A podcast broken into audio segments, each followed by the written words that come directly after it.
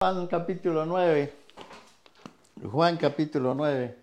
Y vamos a leer los versículos 39 al 41. Juan capítulo 9.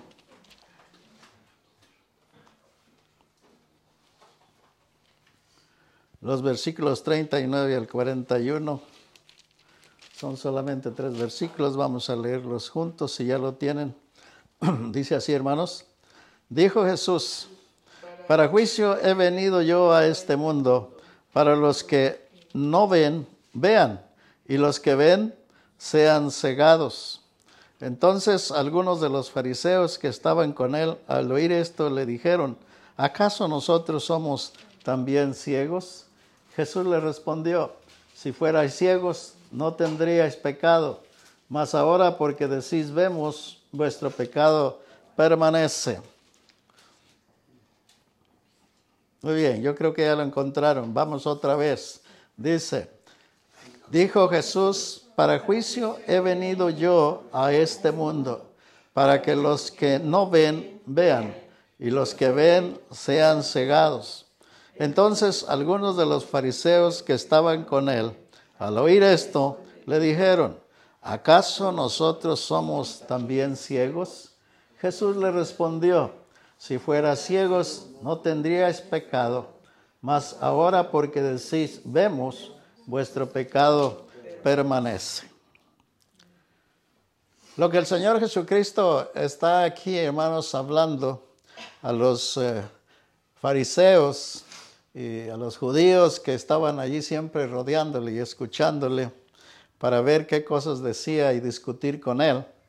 Eh, Jesús está aquí hablando acerca de dos clases de ceguera. Los ciegos físicos, los ciegos que nacen o, se vuelven invidentes, y también los ciegos espirituales. Entonces esto nos lleva a, saber que hay dos clases de cegueras. Una es la ceguera eh, en la cual nosotros mismos, yo creo, hemos tenido la experiencia de, de conocer eh, alguna vez a una persona invidente, alguien que, no, no, puede ver.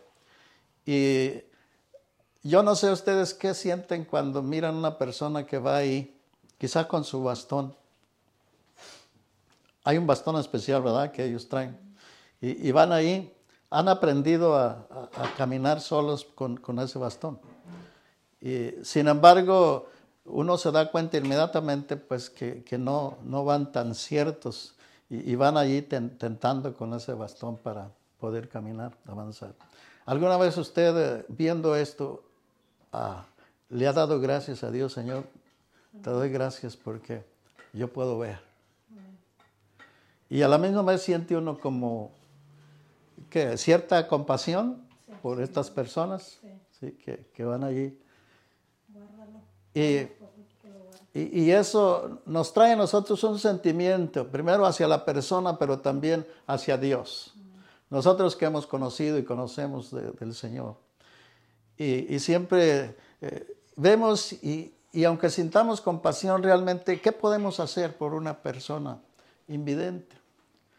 Eh, pues quizás solamente ayudarle en algo si necesita allí, si está queriendo pasar la calle, ¿verdad? Y, y entonces poderle ayudar. ¿Alguna vez usted le ha ayudado a una persona invidente a cruzar la calle? ¿La ha tomado del brazo? ¿Sí? yo creo que es algo que también hace sentir bien que la persona puede ayudarle a una persona, a otra persona así. Ah. Bueno, el Señor Jesús había, le había dado la vista a un hombre que había nacido ciego. Y cuando miraron los discípulos que este hombre venía y Jesús iba a encontrarse con él, la primera pregunta de los discípulos fue, Señor, ¿quién pecó? ¿Este o sus padres? ¿Sus padres o él? Porque nació ciego. Y ellos, y ellos en su mente era, el nacer con un defecto físico o algo así es señal de que alguien pecó, es por causa del pecado. Sin embargo, ahí, ahí Jesús les dice, no, no es que no es que sus padres ni él hayan pecado, no es por el pecado realmente de ellos, pero dice, él nació así, nació así, porque Dios permitió que fuera así para hoy glorificarse, para que el Padre sea hoy glorificado.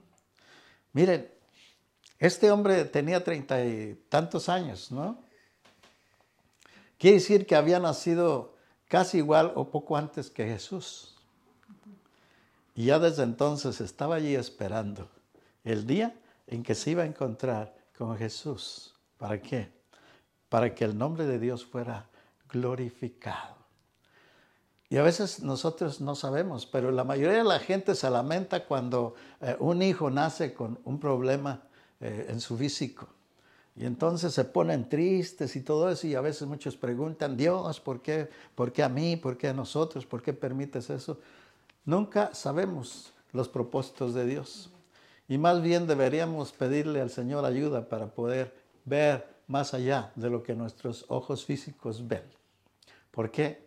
Porque hay dos clases de cegueras. Una es la ceguera física, que es triste. Pero yo creo, hermanos, que la ceguera más cruel es la ceguera espiritual. Es la ceguera espiritual. Ustedes saben ese, esa frase o ese dicho de mucha gente, mucha gente sabe, dice, que no hay peor ciego que el que no quiere ver. Y quizá muchas veces, hermanos, a nosotros nos ha pasado eso, no sé si muchas veces o pocas o alguna vez, pero hay muchas veces que sí. También se habla de personas que se hacen de la vista se hacen de la vista gorda. ¿Qué significa eso? Casi igual que el otro. No hay peor ciego que el que no quiere ver, sí. Porque eh, a veces cuando yo no quiero, cuando yo no quiero este, ser duro, fuerte o reprender a uno de mis, de mis hijos por algo mal que está haciendo, entonces me hago como que no vi, ¿sí? Me hago como que no miré. Y, y si y, si está ahí haciendo algo, pues quizá a veces mejor me volteo o me, me estoy haciendo de la vista gorda. Y eso lo hacemos con mucha frecuencia con nuestros propios hijos. También sucede con personas que yo estimo mucho. Hay personas que estimo mucho, no son nada mío, pero los estimo. Y cuando esa persona hace algo malo y otros lo están criticando, pues yo como que no quiero aceptarlo. Que me no, no puede ser y mejor eh, no quiero discutir eso. ¿Por qué? Porque quiero mejor no ver, mejor no verlo. Y bueno, y si hay cosas, hermanos, que a veces sería bueno mejor no verlas, ¿verdad? Mejor no verlas. Son tan dañinas, son tan malas. No todo lo que en el mundo se, se deja ver es bueno. Pero bueno, la realidad es que estamos de acuerdo en que la ceguera más dura, más triste, la ceguera eh, que causa más, más eh, crueldad, la ceguera que trae y acarrea más castigo, no es la ceguera física, es la ceguera espiritual.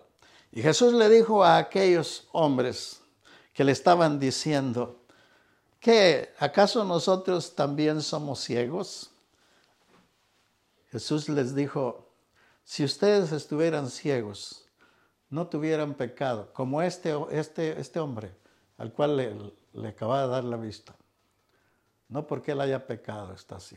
Si ustedes estuvieran ciegos, no tendrían pecado. Pero porque ustedes dicen que ven, ahora vuestro pecado permanece. Entonces la ceguera espiritual viene a ser la ceguera más cruel que hay en el mundo. Ahora la pregunta que vamos a contestar con dos respuestas es esta. ¿En qué consiste la ceguera espiritual? ¿En qué consiste la ceguera espiritual? Ya sabemos que la física, pues es que, no veo, y ya. Pero la ceguera espiritual, nosotros eh, eh, tenemos la obligación de saberlo y de tenerlo bien claro.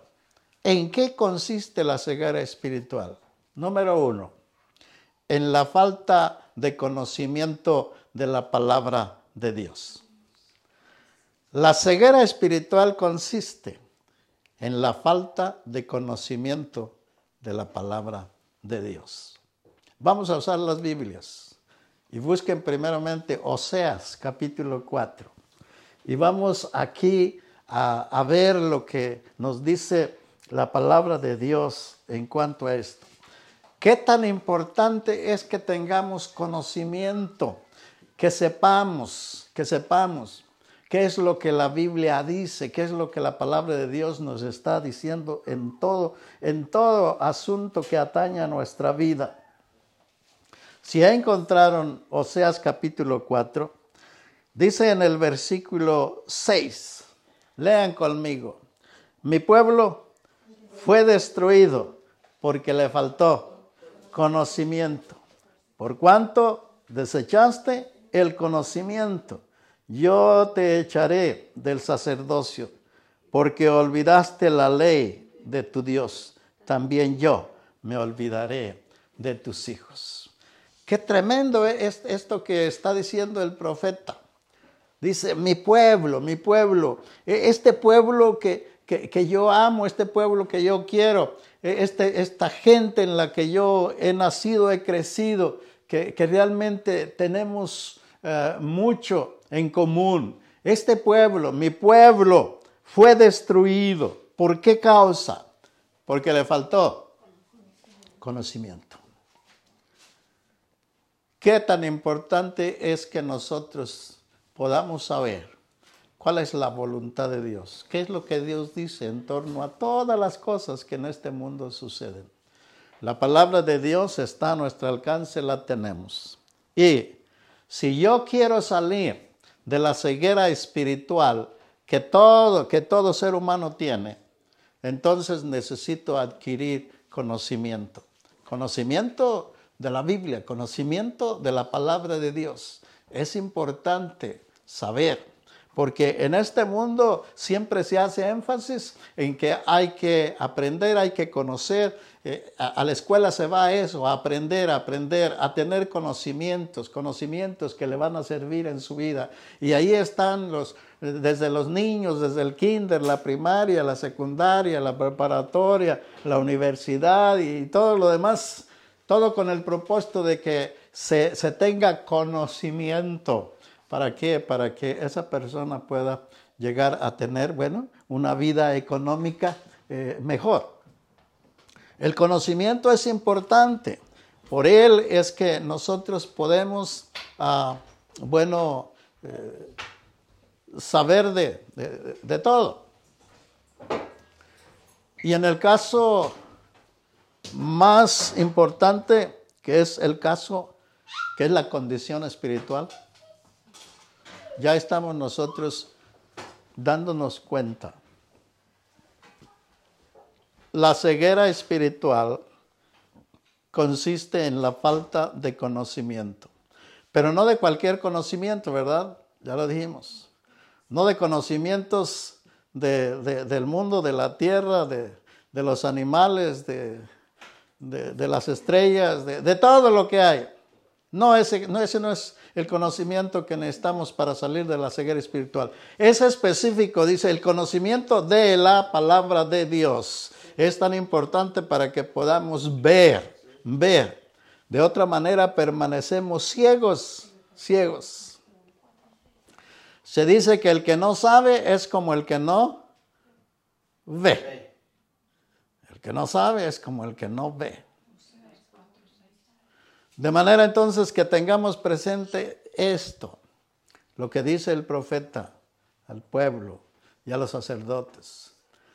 ¿Por qué mi pueblo fue destruido? Porque le faltó conocimiento. Esto nos hace a nosotros, hermanos, una exhortación muy importante. La destrucción todo el tiempo ha sucedido. La gente nace, crece, muere, pero muchas veces es destruida. Hay mucha gente que muere en terremotos, muere en, maremotos, muere en, en, todas partes. Mueren. Y hay ciudades, ha habido ciudades enteras que han sido destruidas, destruidas totalmente. Tal fue desde el principio el caso de Sodoma y Gomorra. Destruidos, literalmente, porque no tenían conocimiento de la palabra de Dios. No tenían conocimiento. Esto para nosotros sin duda que es una exhortación y una alerta Si no queremos ser destruidos, si no queremos que nuestros hijos sean destruidos, necesitamos tener conocimiento de la palabra de Dios. El Mateo 22, si quieren ir por favor allá a Mateo capítulo 22, dice el versículo 29. Mateo 22. Y el verso 29. Dice ahí entonces, respondiendo Jesús les dijo, erráis ignorando las escrituras y el poder de Dios. Erráis ignorando las escrituras y el poder de Dios. Porque mucha gente estaba equivocada en lo que creían o decían? Porque lo creían y lo decían sin conocer, sin tener conocimiento pleno de lo que la palabra de Dios enseña. En ese caso, cuando Jesús dijo esto, es porque eh, muchos, eh, especialmente los saduceos, que era un grupo, era, una secta, eh, cuestionaron a Jesús y le, y le, plantearon allí un caso, una historia acerca de, de, una mujer que se casó con el hermano mayor, eran siete hermanos, se casó con el mayor, pero el mayor se, se muere pronto y entonces la ley decía que debía casarse el, el hermano que seguía para darle descendencia a su, hermano que había muerto. Entonces eh, le plantean ese caso y dicen, esta mujer se casó con los siete y al último, este, no, pues no tuvo hijos con ninguno, se casó con los siete y al último muere la mujer también. Y, ya. y luego ellos en una forma como sarcástica le preguntan a Jesús, ah, en la resurrección, cuando todos resuciten, ¿de cuál de todos va a ser esposa la mujer? si fue de siete hermanos, ¿de, ¿de cuál va a ser? Entonces es cuando Jesús les dice, erráis ignorando las escrituras. Erráis. Porque ignoran, porque desconocen, porque no saben. No tienen conocimiento de lo que Dios es, de lo que Dios hace. No hay conocimiento. Por eso mucha gente está equivocada y hierra, hierra en lo que dice, hierra en lo que cree, hierra en lo que habla. Y Jesús les aclara, ustedes están ignorando. Y por eso están pensando lo que están pensando y ah, están creyendo lo que les han dicho y les han enseñado. No es así, porque en el reino de los cielos ni se casan ni se dan en casamiento. Jesús les enseña allí algo que ellos nunca se, hubieran imaginado. En el cielo dice, todos serán como los ángeles. Entonces, el mismo Señor Jesús nos está diciendo que para salir de la ceguera espiritual necesitamos tener conocimiento. Pero conocimiento de qué? Una vez más, de la palabra de Dios. De este libro, no de otro no de ningún otro. Otros libros van a enseñar otras cosas y quizá les sirvan a la gente en el mundo, pero esto es espiritual. Esto es para la vida eterna. Y es importante. Les llevo a Lucas 1, 76 y 77. Lucas capítulo 1. Dicen los versículos 76 y 77 de Lucas 1. Dice aquí, y tú niño, profeta del Altísimo, serás llamado. Y tú, niño, profeta del Altísimo, serás llamado, porque irás delante de la presencia del Señor para preparar sus caminos, para dar conocimiento de salvación a su pueblo para perdón de sus pecados. Qué interesante aquí lo que tenemos es cuando eh, eh, es la presentación de Juan el Bautista eh, en el templo. El niño, Juan el Bautista, cuando nace, entonces van al templo y ahí, este, al presentarlo, es cuando aquí el, el, sacerdote está pronunciando esta, esta oración y está diciendo lo que Juan iba a hacer. Y se está dirigiendo a él, diciéndole, tú niño, tú, tú niño, profeta del Altísimo, serás llamado. Qué, qué tremendo que desde que un niño nace, a, los ocho días lo iban a presentar.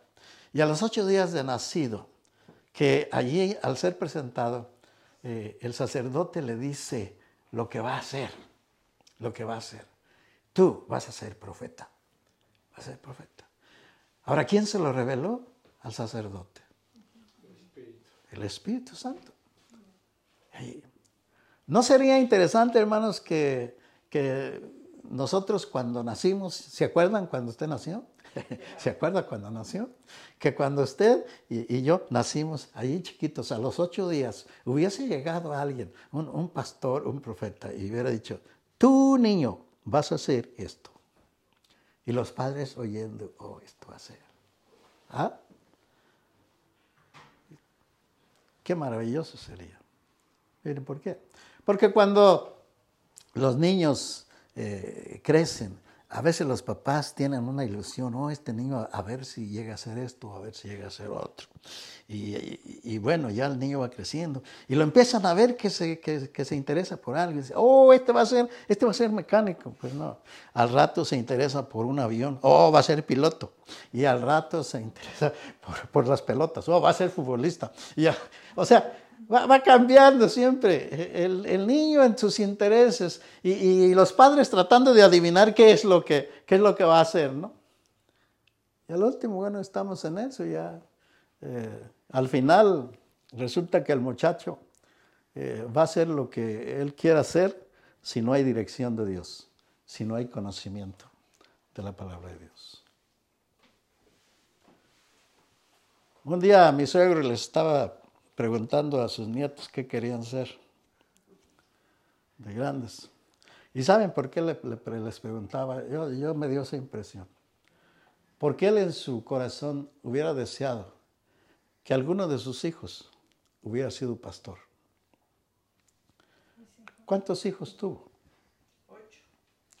Hombres, ocho. Pero en total eran trece. Oigan, entre trece uno siquiera, uno. ¿Saben cuántos fueron pastores? Ninguno. Y empiezan a nacer los nietos. Y entonces, ahí está, otra vez la, ilusión. Ah, un nieto, un nieto. Y les pregunta un día, ¿y a ver tú qué quieres ser? Y ahí le empezaron a decir, incluyendo las, las nietas, ¿no? También, que y llega uno. Por cierto que se llama igual que él. ¿Y tú qué quieres ser? Imagínense la respuesta de este muchachito. Todavía chico. Abuelo, pensándolo bien, yo quiero ser terrorista. Fíjense, según pensándolo bien, quiero ser terrorista. Y casi lo es. Los hijos pueden llegar a ser lo que ellos piensen o quieran ser si no tienen conocimiento de la palabra de Dios. Qué importante es esto. Por eso dice, el conocer la palabra de Dios nos da certeza, porque abre nuestros ojos del Espíritu y entonces podemos contemplar aquello que nadie más puede ver. Y podemos recibir revelación de Dios de una manera especial que ningún otro, nadie lo pueda tener. Y tu niño le dice, tú vas a ser profeta.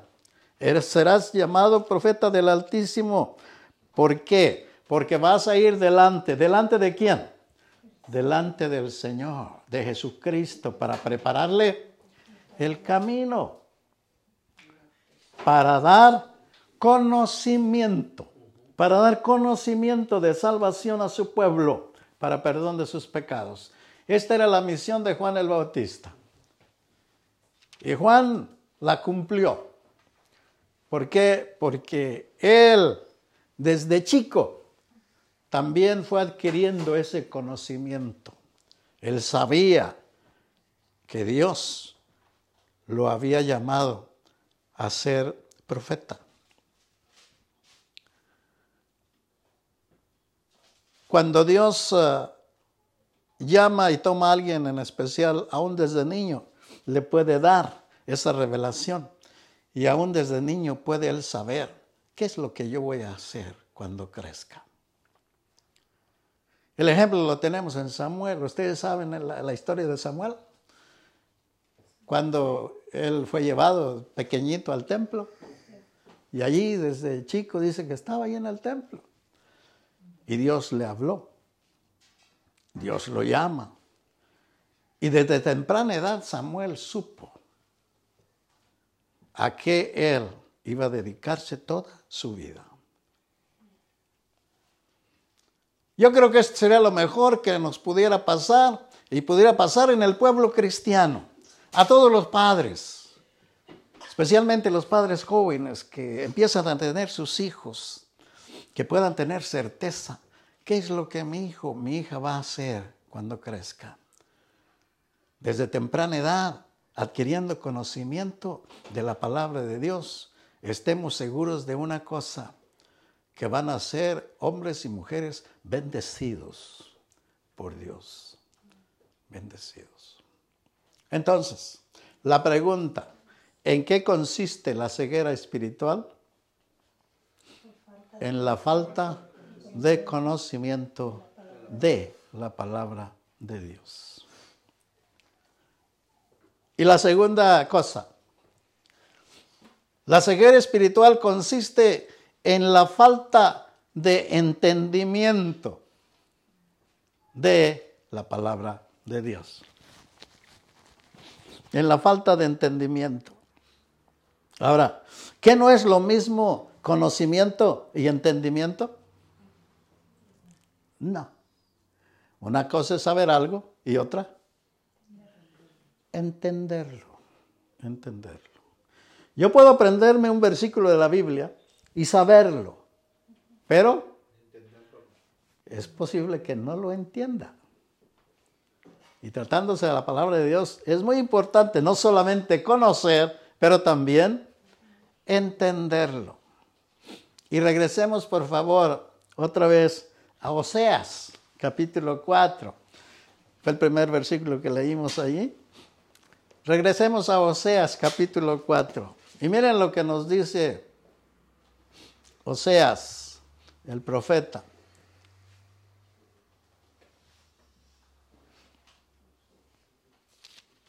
Dice el versículo 14. Ahora el versículo 14, si ya lo tienen, dice allí, no castigaré a vuestras hijas cuando forniquen, ni a vuestras nueras cuando adulteren, porque ellos mismos se van con rameras y con malas mujeres sacrifican. Por tanto, el pueblo sin entendimiento caerá. El pueblo sin entendimiento caerá. Recuerdan ustedes que antes en el versículo 6 menciona primero mi pueblo fue destruido porque le faltó conocimiento. Pero en el 14 dice que van a caer porque les falta entendimiento. En el 6 es conocimiento, pero en el 14 entendimiento. ¿Por qué? Ah, bueno, porque nosotros aquí podemos darnos cuenta de que no es lo mismo saber algo que entenderlo. No es lo mismo. Y entonces es importante no solamente conocer la palabra de Dios, pero también de igual manera muy importante poderla comprender, poderla entender cabal y totalmente para que no vayamos en un sendero equivocado o para que nosotros mismos no le demos nuestra propia interpretación a la palabra que Dios nos da. Necesitamos tener el entendimiento ah, abierto, dispuesto para poder no solo recibir palabra, pero poderla discernir, poderla comprender, de tal manera que quede bien claro en nuestra mente y en nuestro corazón lo que Dios quiere y espera de cada uno de nosotros. En el Salmo 119, Salmo 119. Esta cita es más fácil de encontrar. Salmos. Salmo 119. Nos dice en el versículo 144. 144. 119, 144 dice, justicia eterna son tus testimonios ¿Qué dice? Dame entendimiento y viviré. Si alguien, si alguien tenía conocimiento de la ley de, de, Dios, de la palabra de Dios, de los mandamientos de Dios, era David, el rey, el rey David. Tenía mucho conocimiento. Y no solamente eso, sino que eh, David fue inspirado para escribir tantos salmos. Tenemos de, de los 150 salmos que tenemos aquí, la mayoría de ellos fueron de David. Y, teniendo ese conocimiento tan grande de, la palabra de Dios y de lo que Dios mismo eh, es, eh, David en sus salmos menciona mucho acerca de, los atributos de Dios. Por ejemplo, el Salmo 91, el que habita el abrigo de él morará bajo la sombra del omnipotente, la omnipotencia de Dios. Luego en otros salmos expresa el conocimiento de Dios expresa la grandeza de Dios. De tal manera que si alguien tenía conocimiento de la palabra, de la ley eh, y de los mandamientos de Dios, era, era David. Sin embargo, aquí él reconoce algo. En el versículo 144 dice, está diciendo, justicia eterna son tus mandamientos. Él los conocía. Pero también admitía que necesitaba entendimiento. Necesitaba entendimiento para poder qué? Vivir, para poder vivir.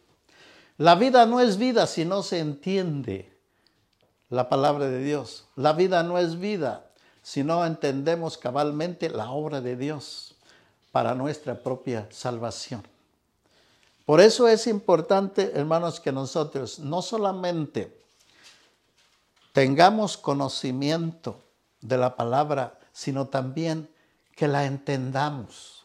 No nos conformemos con saber qué es lo que dice eh, Génesis, qué es lo que dice Éxodo, Levítico, Número, Deuteronomios y todo hasta llegar a Apocalipsis. No debemos conformarnos con tener conocimiento de lo que dice cada libro de la Biblia, es decir, aún los 66 libros.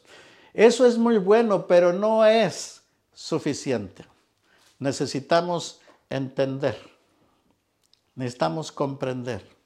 Necesitamos tener una claridad total de lo que la palabra de Dios nos dice. Entonces, Oseas dice, el pueblo sin entendimiento caerá. Y el Salmo 119, uh, 144, David dice, necesito entender, necesito entendimiento. Hay muchas cosas que yo todavía no comprendo. Hay un canto que dice, ah, el, canto ese que ya, ya saben también se llama Mi Dios es real. Hay cosas que yo no comprendo y lugares hay donde yo no iré, pero sí sé, y es verdad, que Dios es real, es real. Bueno, efectivamente, habrá cosas en la escritura que nunca ah, terminaremos de comprender totalmente. Pero procuremos siempre el estudio de la Biblia y tratar de entender lo que estamos ah, ah, conociendo de, de ello. Quiero llevarles al libro de los Hechos. Miren, ¿qué tiene que ver Hechos con todo esto? Capítulo 8. Hechos, capítulo 8. Y cuando leamos ahí ustedes se van a dar cuenta inmediatamente de qué se trata. Hechos capítulo 8, y hay el versículo 30 nada más, porque lo tomamos como la base. En el versículo 30, Hechos 8:30, si ya lo tienen, dice, acudiendo Felipe le oyó que leía al profeta Isaías y le dijo, pero, ¿entiendes lo que lees? ¿Ah? Pero ya luego ustedes se dan cuenta de, qué de quién se trata, ¿verdad? Dice que Felipe, Felipe se acerca. ¿Por qué? Porque el Espíritu Santo le dijo, Felipe, acércate a ese carro. Y en ese carro que venía, ya era un carro, no como los autos de hoy, ¿verdad? Ya entendemos, en aquellos tiempos no había los autos de hoy. Eh, si no, Felipe no se hubiera podido acercar al carro, que, que va tan rápido. Era un carro jalado por caballos, esos les llamaban carros. Y quien iba allí era un hombre, aquí se le llama eunuco, un eunuco. Era etíope, era de Etiopía. Y había ido a Jerusalén para adorar, era creyente del Dios de, de los hebreos. Fue allá y entonces en su regreso de Jerusalén, iba allí en su carro y iba leyendo, iba leyendo. Tenía las escrituras ¿Eh? el etíope. Y dice que entonces iba leyendo y cuando el Espíritu Santo allí cerca andaba Felipe, le dice, acércate a ese carro. Y entonces Felipe se acerca y lo que oye que va leyendo era el profeta Isaías. Leía el profeta Isaías. Y cuando entonces ya Felipe está con él, le dice, ¿entiendes lo que lees? Qué bueno. Felipe no, no empezó diciéndole, oye, qué bueno que estás leyendo las escrituras, qué bueno, que, oh, qué magnífico eso. La pregunta es directa. ¿Entiendes lo que estás leyendo? Qué bueno que tengas conocimiento, qué bueno que tengas contigo la, la profecía, qué bueno. Pero ¿lo entiendes? ¿Y qué fue la respuesta de aquel hombre? ¿Y cómo? ¿Cómo? ¿Cómo le entiendo? Necesito que alguien me, me enseñe, me explique. El hombre necesitaba entendimiento. Y muchas veces nosotros también ocupamos entendimiento. Necesitamos de alguien que nos pueda eh, ilustrar o aclarar, dar luz a algún pasaje de la escritura, algo que nosotros deseamos no solamente saber, pero entender.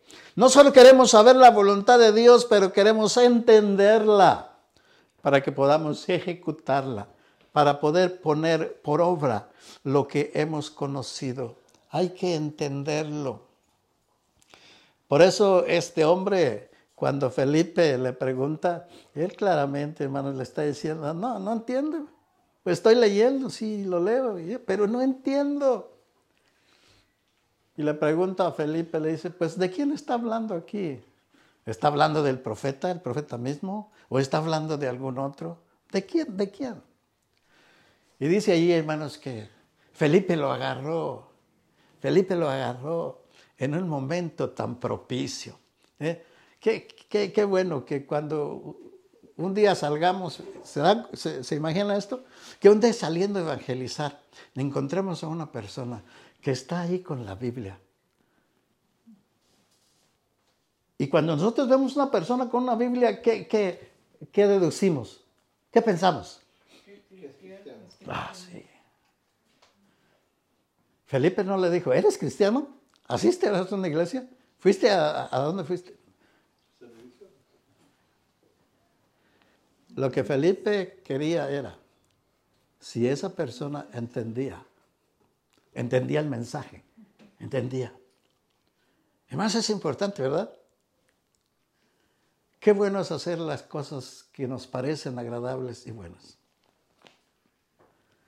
Si alguien una vez le pregunta, ¿tú a qué iglesia vas? No, pues voy a la iglesia Bautista Oref. Sí, pues nos estamos reuniendo en una casa, no tenemos templo, muy bien. Pero, ¿por qué vas? ¿Entiendes? ¿Entiendes por qué te congregas? ¿Entiendes? No se trata solamente de cumplir algo o de un gusto, no, se trata de entenderlo. ¿Por qué estamos aquí? ¿Por qué? ¿Y por qué el Señor nos ha permitido estar aquí? Entender la voluntad de Dios. De tal manera entonces que esto es tan importante. Y bueno, dice que a partir de ahí Felipe le empezó a explicar. Y ese hombre estaba tan ávido de, entender lo que la palabra de Dios decía, que rápido coge, rápido entiende. Y en el camino, yendo todavía allí, dice que él miró agua. Fíjese, Felipe le enseñó desde la salvación en Cristo y se fue y se fue. Le enseñó hasta el bautismo. Y cuando van pasando por el agua, y luego, luego Felipe, ¿y qué me impide que yo sea bautizado? Dice Felipe, pues, si crees, si crees. Y él dice, pues claro, creo, creo, creo. Él hace su profesión de fe allí. Inmediatamente dice que bajan y, y Felipe le bautiza. Y entonces de ahí se separan. Esa fue toda la misión de Felipe. Qué importante es que entendamos, entendamos el tener conocimiento, pero el entendimiento es tan importante para nuestra vida. Y cuidado, cuidado, cuidado, miren.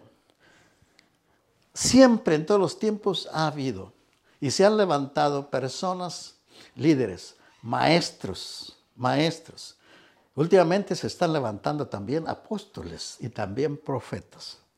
Y todos enseñando, enseñando, enseñando. Pero cuidado, ojo, a ver quién es, el que le enseña a usted.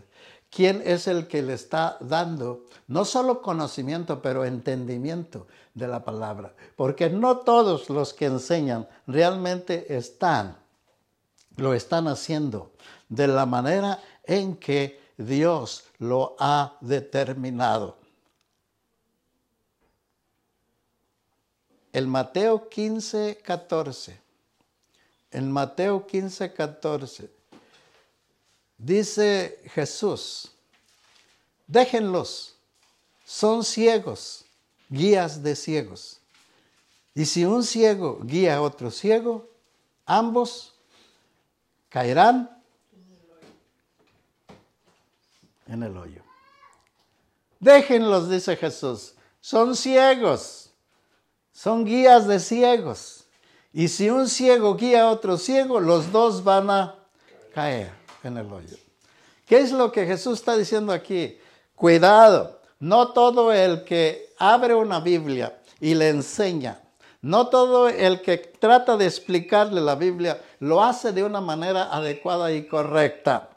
¿Por qué? Porque es importante y necesario que aquel que te enseñe la palabra de Dios, que aquel que nos enseñe y nos instruya para tener conocimiento y entendimiento adecuado de la palabra de Dios, necesita que el Espíritu de Dios lo haya y lo esté guiando en eso. De otra manera, va a resultar en vano lo que usted escuche lo que usted oiga, lo que usted atienda, lo que usted aprenda, lo que usted trate de entender, será en vano. Es importante con quién aprende. Miren lo que pasó cuando el, eunuco eh, conoce a Felipe. ¿Por qué Felipe fue allí? Porque el Espíritu Santo le dijo. Y el Espíritu Santo estaba dirigiendo a Felipe para que le explicara qué. La palabra de Dios. Y Felipe la entiende también que inmediatamente él actúa. Hace una profesión de fe y dice, yo me bautizo, yo me bautizo porque ya entendí la voluntad de Dios, ya entendí el amor de Dios, ya entendí todo el mensaje de, de, la salvación, ya lo entendí y por eso lo hace. Pero ¿quién le enseñó? ¿Quién le dio entendimiento? El Espíritu Santo por medio de Felipe. Ha habido y siempre habrá y va a seguir habiendo grupos, denominaciones y quizá iglesias que están siendo enseñadas y están siendo dirigidas por hombres y también mujeres ya hoy día, porque ya no solamente hay pastores, pero hay pastoras y también va a haber apóstolas y también va a haber profetizas. Así que todo eso va a haber. ¿Para qué? Para engañar, para engañar. A esos Jesús les dice ciegos, son ciegos, guías de ciegos. Y ambos, tanto el que enseña como el que aprende de ese, van a el mismo hoyo. Y es triste y penoso, pero hay tanta gente siguiendo la enseñanza y siguiendo las tradiciones de aquellos que se levantaron para hacer y formar una iglesia como un mero negocio. Y finalmente terminarán en la perdición, en el infierno. Hay grupos que, que se han suicidado porque el líder los llevó a eso, a suicidarse. Y yo me pregunto, ¿cómo es que la gente puede creerle tanto a una persona para matarse, para suicidarse? ¿Se acuerdan del David ese, del David? Y ha habido más. Y así como ellos, habrá otros. Y hay muchos que están enseñando y están predicando y están dando un mensaje totalmente engañoso y equivocado. Y la gente está allí, está allí, siendo arrastrados juntamente. Déjenlos, dice Jesús, son ciegos y están guiando a los ciegos. Y si un ciego guía a otro ciego, ambos se van a perder. Mi pueblo fue destruido, dice Oseas, porque le faltó conocimiento. Pero también dice, por tanto mi pueblo va a caer, porque le faltó entendimiento. ¿Cómo nosotros podemos salir de la ceguera espiritual? Conociendo la palabra de Dios y entendiéndola adecuadamente para que podamos tener no solamente la bendición de Dios aquí, pero tener la vida, la vida eterna y poder un día estar contemplando la gloria de Dios, la gloria de nuestro Dios. Pienso que quedó, quedó claro, solamente les di dos divisiones de este tema. ¿En qué consiste la ceguera espiritual?